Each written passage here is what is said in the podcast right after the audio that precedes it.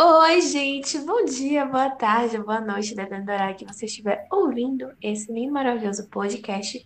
E bom, antes de a gente partir para qual dos assuntos vamos retratar hoje, né, no nosso podcast, vamos nos apresentar primeiro, né? Bom, meu nome é Maria Eduarda Reis. O meu é Ana Luísa. E o meu é Laísa. Os assuntos que vamos apresentar estão ligados ao iluminismo, também conhecido como século das luzes, e um filósofo, conhecido pela teoria de maioridade e minoridade. E roda a vinheta.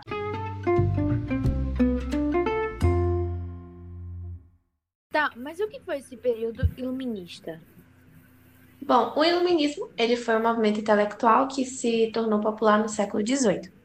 Mais precisamente na França, Que promoveu mudanças políticas, sociais e econômicas baseadas nos ideais de liberdade, igualdade e fraternidade. Mas é, por que esse século foi chamado de século das luzes? século das luzes porque foi um período de iluminação. As pessoas acreditavam que estavam se afastando das trevas, que no caso seria lá o período da Idade Média, onde o conhecimento era com base na religião, na razão, pensamento, da experimentação, do método empírico e outros. Sim, tanto que nesse período tiveram alguns principais filósofos. Mas hoje iremos falar sobre. Emmanuel Kant, pai do iluminismo, e também ele foi fundador da filosofia crítica. Isso, isso. E puxando um pouquinho, né, para sua biografia, ele nasceu na cidade de Königsberg, na Prússia Oriental, e em 22 de abril de 1724.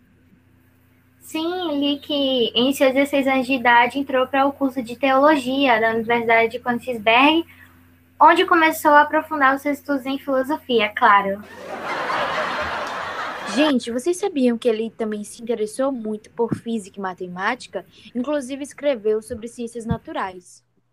Hum, então quer dizer que além de ser de humanas, ele também era amante das exatas. Hum, interessante. Vamos parar de conversa e ir para um breve intervalo.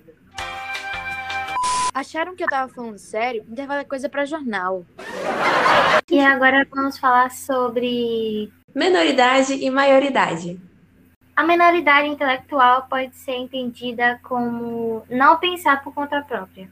É causada principalmente pelo comodismo, ignorância, preguiça e covardia.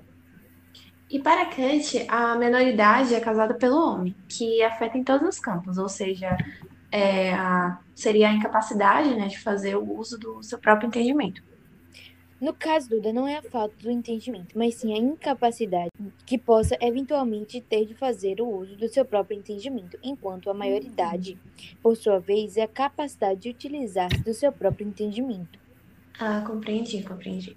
Como Lu disse, a maioridade seria o contrário. Então, Então quer dizer que para alcançá-la, o sujeito teria que parar de aceitar passivamente e de forma crítica aquilo que os outros lhe dizem e começar a interpretar o mundo de acordo com o pensamento, com a razão, enfim. Isso, amiga. Para concluir, pode-se dizer que o que produz tal menoridade é o próprio homem, que não consegue sair da sua condição medíocre e tomar coragem de servir de si mesmo sem necessitar da ajuda de alheios. E como Luísa falou, é, com tais causas, o homem ele permanecerá sempre na sua menoridade. E foi isso, gente. Espero que tenham gostado. Até a próxima. Tchau, Até a tchau. próxima. Beijo e até mais.